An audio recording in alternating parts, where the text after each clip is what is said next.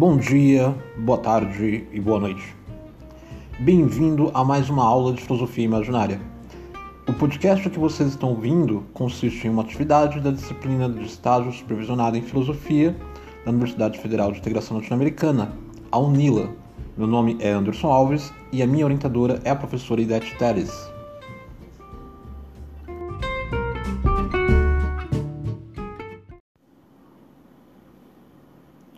Espero que todos vocês estejam bem, estejam vivos.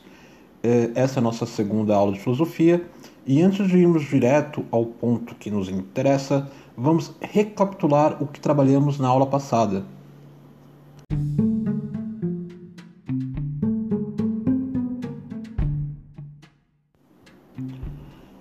Vamos lá.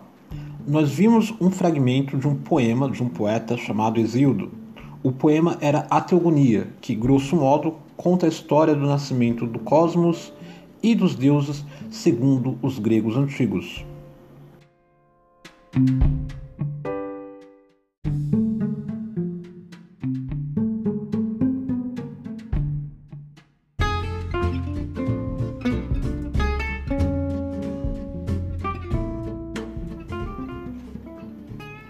Vocês lembram que no início só existia o caos e que do caos emergiu a Gaia, a Terra, e Urano, o céu.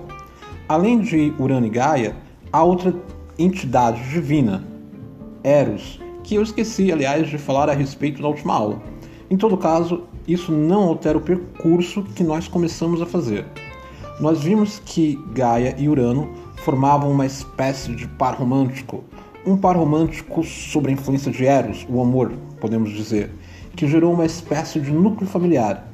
O céu fez amor com a terra, e desse amor a terra pariu os titãs, os cíclopes, os hecatônquiros, e vimos também que o céu não era exatamente um bom amante, por assim dizer, e também não era um bom pai, já que afinal, por medo de perder o seu reino, medo de ser destronado, medo de ser substituído, literalmente, ele oprimia a terra e seus filhos e suas filhas, impedindo estes e estas de virem à luz, aprisionando-os no Tártaro, que pode ser pensado algo como o abismo da terra, uma espécie de lugar infernal.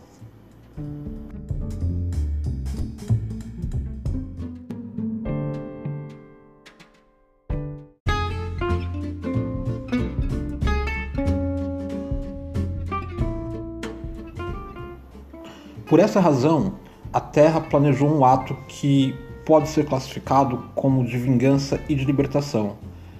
O filho mais novo da Terra, Cronos, se comprometeu em levar o ato a cabo, e com isso ele literalmente castrou o céu. Falar isso soa estranho, né?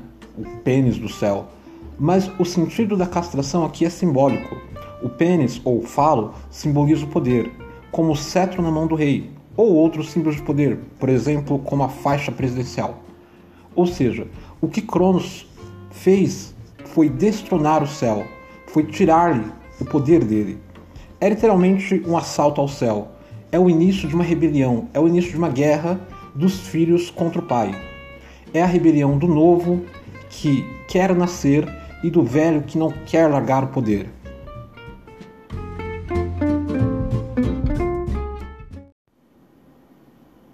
E esse último ponto é importantíssimo. Daí que eu apelo para que vocês reflitam a respeito dele. Por que impedir o novo de nascer? Porque o passado teme o que é o novo e o impede, tanto quanto ele puder, de deixar com que o novo venha à luz. É uma questão importantíssima. Vocês não acham? Em resumo, o passado teme a mudança e por isso passa ao primeiro presente e impedir o futuro de vir à luz. E é por essa razão que Cronos então se vingou do pai em nome da mãe e libertou seus irmãos, os demais titãs.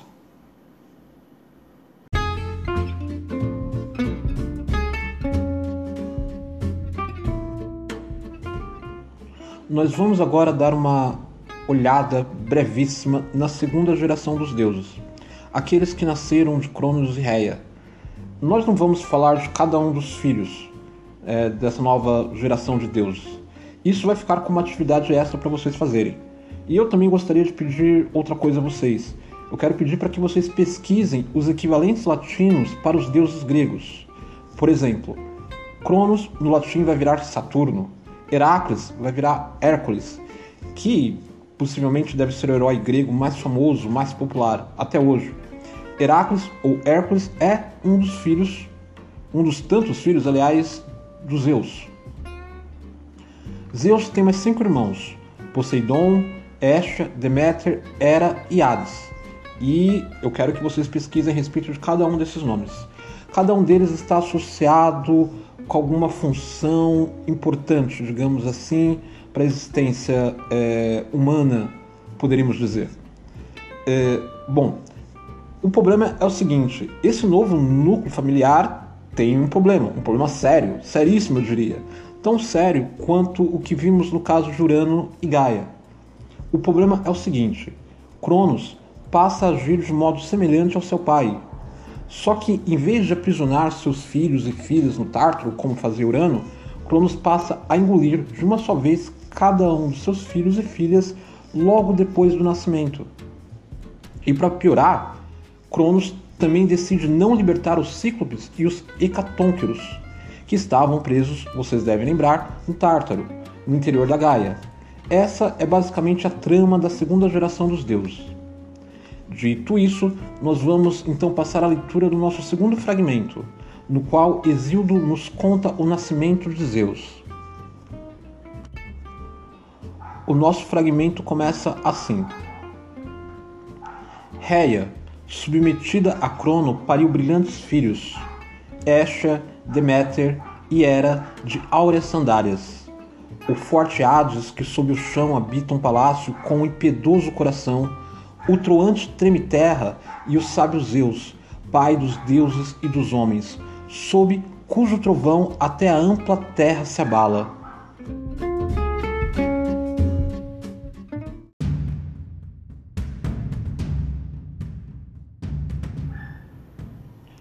E engolia-os o grande Crono, tão logo cada um do ventre sagrado da mãe descia aos joelhos, tramando para que o outro dos magníficos Urânidas não tivesse entre os mortais a honra de rei.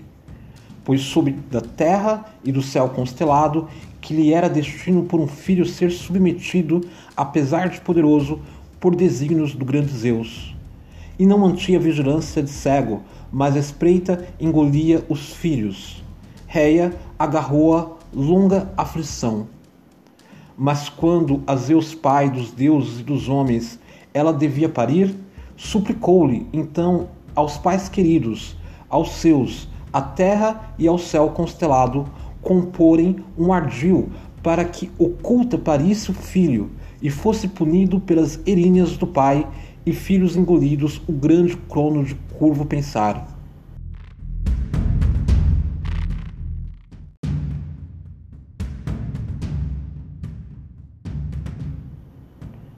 Eles, escutaram e atenderam a filha querida, e indicaram quanto era destino ocorrer ao rei Crono e ao filho de violento ânimo.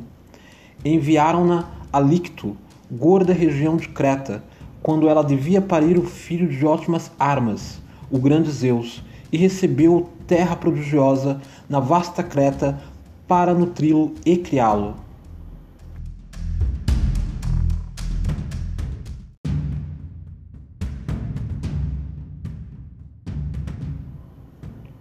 Aí, levando através de veloz noite negra, atingiu o primeiro líquido, e com ele nas mãos escondeu em gruta íngreme, sob o covil da terra divina, no monte das cabras, denso de árvores. Rápido o vigor e os brilhantes membros do príncipe cresciam, e com o girar do ano, enganado por repetidas instigações da terra, soltou a prole o grande crono de curva pensar, vencido pelas artes e violência do filho. Primeiro, vomitou a pedra por último engolida.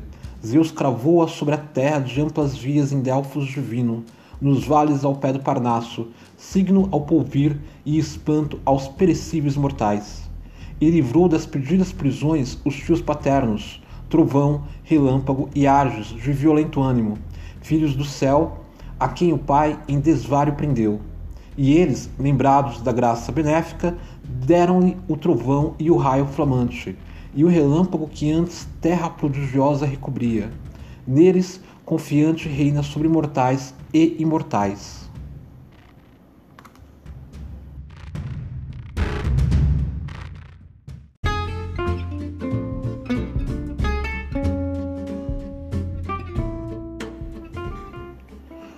Pois bem, nós acabamos de ler o nascimento de Zeus e dos seus irmãos e irmãs. Obviamente vocês devem ter reparado na semelhança entre o comportamento dos deuses da primeira geração e dos deuses da segunda geração. E nesse sentido podemos fazer as mesmas perguntas que fizemos antes. Exemplo: por que o velho, o passado, impede o novo, o futuro de nascer? Eu já pedi para vocês fazerem pesquisas a respeito de cada um dos deuses que nós já falamos. Ao fazer dita pesquisa, vocês vão descobrir, por exemplo, que a Estia é a deusa do lar e da família. Vão descobrir que as Eríneas, aquelas que nasceram do sangue da castração de Urano, assumem a função de vingar os crimes familiares. Vão descobrir que o Hades é o deus dos infernos e que vive no Tártaro. Vão descobrir que os Hecatônqueros, nome difícil, né? Possuem 100 braços enfim, vocês vão descobrir muitas coisas.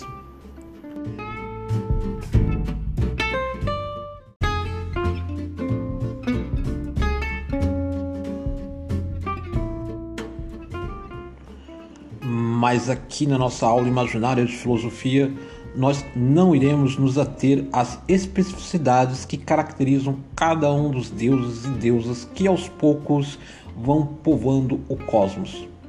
Mas para dar continuidade nesse tema, antes de irmos adiante, eu vou pedir para vocês assistirem a um filme de animação da Disney. Eu não sei se vocês gostam dos filmes da Disney. Alguns eu particularmente gosto. Uh, em todo caso, é legal que vocês assistam o filme Hércules, porque neles vocês vão identificar algumas das figuras divinas que nós mencionamos nessas duas primeiras aulas. Então, fica mais uma atividade para vocês fazerem. Agora nós vamos estudar um outro fragmento de Exildo, mas não será outro fragmento da Teogonia, e sim um fragmento do poema O Trabalho e os Dias. Vocês lembram que fizemos a seguinte pergunta: Como do caos emerge o cosmos? E vocês devem lembrar também que a definição básica que demos para o conceito de cosmos, em oposição ou contraste ao caos, é o de mundo ordenado, em que cada coisa está em seu devido lugar. Pois é, o lance é o seguinte: o responsável por ordenar, enfim, o cosmos nas narrativas míticas que estamos estudando é Zeus. Zeus é literalmente o cara. Ele vai, enfim, se tornar o rei dos imortais e dos mortais. Ou seja, Zeus reinará entre os demais deuses olímpicos, como seus irmãos, e entre os semideuses, entre os heróis e entre os seres humanos. Mas isso depois de uma guerra hiperviolenta contra os titãs. Dito isso, nós podemos ir finalmente para o nosso terceiro fragmento. Esse fragmento nos conta sobre o cosmos ordenado por Zeus e sobre duas lutas. Finalmente, nós iremos nos encontrar com os seres humanos, que até o presente momento não tinham aparecido na história. É, vamos então ao poema.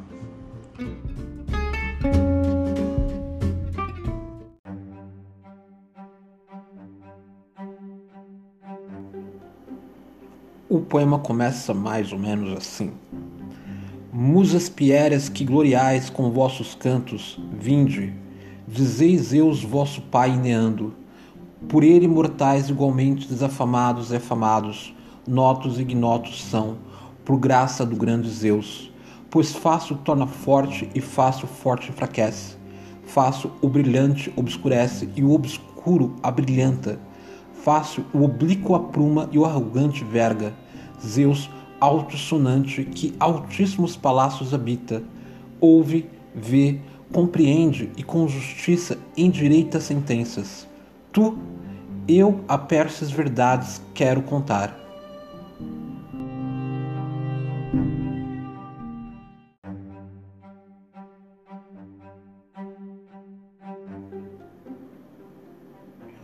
Não há origem única de lutas, mas sobre a terra duas são. uma louvaria quem a compreendesse, condenável a outra é. Em ânimo diferem ambas, pois uma é a guerra má e o combate amplia, funesta. Nenhum mortal a preza, mas por necessidade, pelos desígnios dos imortais, honram a grave luta. A outra nasceu primeira da noite tenebrosa, e após o crônida, alto e regente no éter, nas raízes da terra, e para os homens ela é o melhor. Esta desperta até o indolente para o trabalho, pois um sente o desejo de trabalho, tendo visto o outro rico apressado em plantar, semear e a casa beneficiar. O vizinho inveja ao vizinho apressado atrás de riqueza. Boa luta para os homens esta é. O oleiro ao oleiro cobiça, o carpinteiro ao carpinteiro, o mendigo ao mendigo inveja e o aedo ao aedo. Ó Perses, mete isso em teu ânimo. A luta malevolente teu peito do trabalho não afaste para ouvir querelas na ágora e a elas dar ouvidos. Pois pouco interesse há em disputas e discursos para que em casa abundante sustento não tenha armazenado na sua estação. O que a terra traz, o trigo de Deméter, fartado disto, fazer disputas e controvérsias contra bens alheios poderias. Mas não haverá segunda vez para assim agires. Decidamos aqui nossa disputa com retas sentenças que de Zeus são as melhores. Já dividimos a herança e tu, de muito mais te apoderando, levaste roubando e o fizeste também para seduzir reis comedores de presentes, que este litígio querem julgar. Nécios não sabem quanto a metade vale mais que o todo, nem quanto proveito há na malva e no asfodelo